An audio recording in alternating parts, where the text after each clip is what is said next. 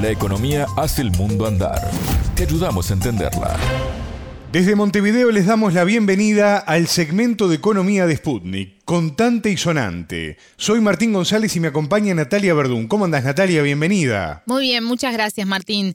Te cuento que hoy vamos a mirar la situación económica de Brasil, cómo impacta el conflicto en Ucrania y cómo afectará en las elecciones. El tema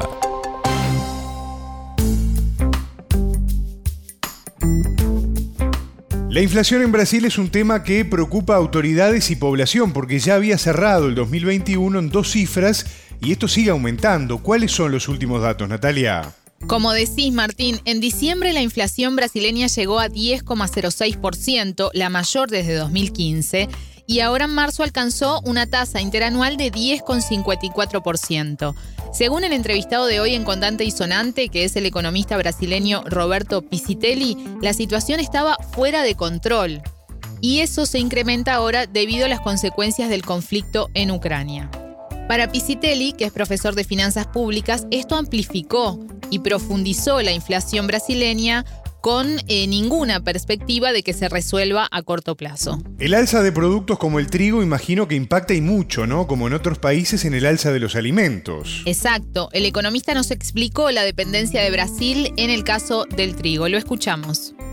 Sobre todo en el caso del trigo, la dependencia brasileña de la producción externa, exterior, es muy grande. Producimos menos que la mitad de nuestras necesidades.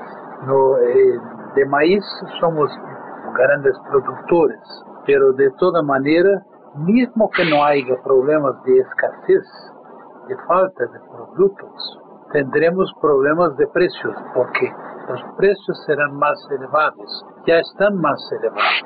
Y eso impacta el país en un momento eh, de muy bajo crecimiento económico, para no decir recesión y caída de la renta media de los trabajadores. Natalia, ¿cuál es el caso del petróleo? Porque Brasil es productor de crudo, ¿los derivados no se vuelcan al mercado interno? Exacto, Brasil es junto con México el mayor productor de crudo en la región. El problema es justamente que la capacidad para refinar es limitada y eso tiene que ver con decisiones políticas de los últimos gobiernos. El profesor Pisitelli nos dijo que ante el panorama actual el debate se retomó. Vamos a escucharlo.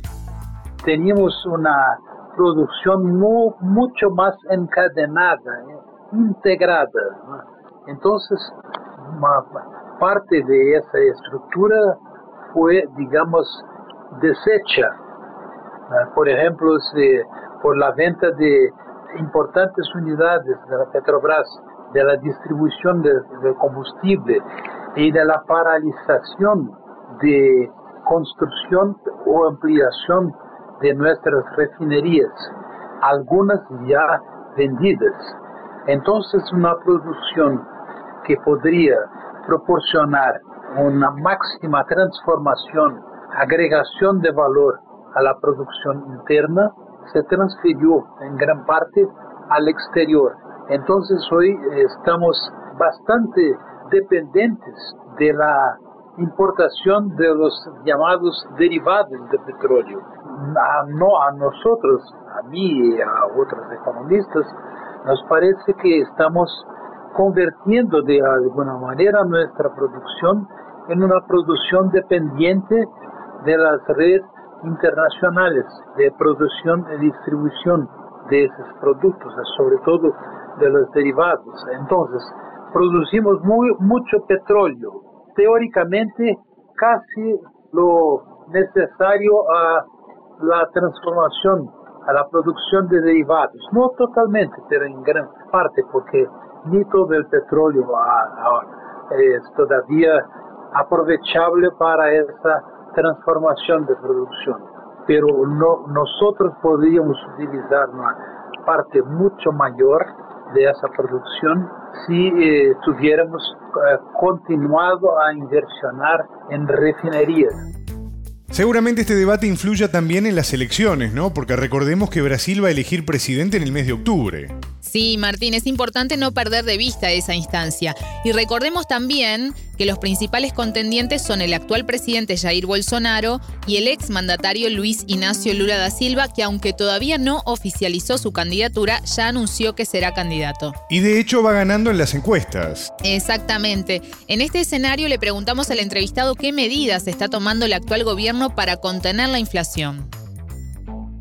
El gobierno está tentando mejorar su imagen, concediendo muchos subsidios, intentando reducir el impacto de los aumentos de precios para la población de, una manera general y en particular para estos grupos de presión que son muy fuertes y que tienen gran influencia en la política gubernamental, como por ejemplo el personal de de segmentos de transportes. Con esos subsidios se eh, intenta aplacar el inconformismo de, una parte de la población, pero eso con un sacrificio muy grande, de una manera muy improvisada, muy, digamos así, superficial y que representa solamente un, como diría, un alivio inmediato. Es algo que aplaca las dificultades a corto plazo, pero no es de, de ninguna manera una solución razonable, una solución permanente, una solución a largo plazo. Por el contrario, créanse más y más y más distorsiones en el propio sistema económico. Por otro lado, para Lula el panorama es diferente al de 2003, ¿no? Cuando asumió por primera vez o en 2007 en su segunda presidencia. Sí, y es diferente tanto a nivel interno como externo. Y en este caso, Pisitelli comentó que el actual conflicto en Ucrania puede llevar a que los países apuesten al proteccionismo y a almacenar mayor cantidad de productos estratégicos como por ejemplo el combustible. Antes tenía una situación más próspera en relaciones internacionales, apertura comercial y precios de commodities, señaló el entrevistado. Lula tendrá que envidar todos los esfuerzos para alcanzar una, en primer lugar, como punto más importante, una mejoría de las condiciones sociales, tal vez más aportes de recursos a esa población pobre y al mismo tiempo desempleada o con empleos, como decimos, precarios o informales.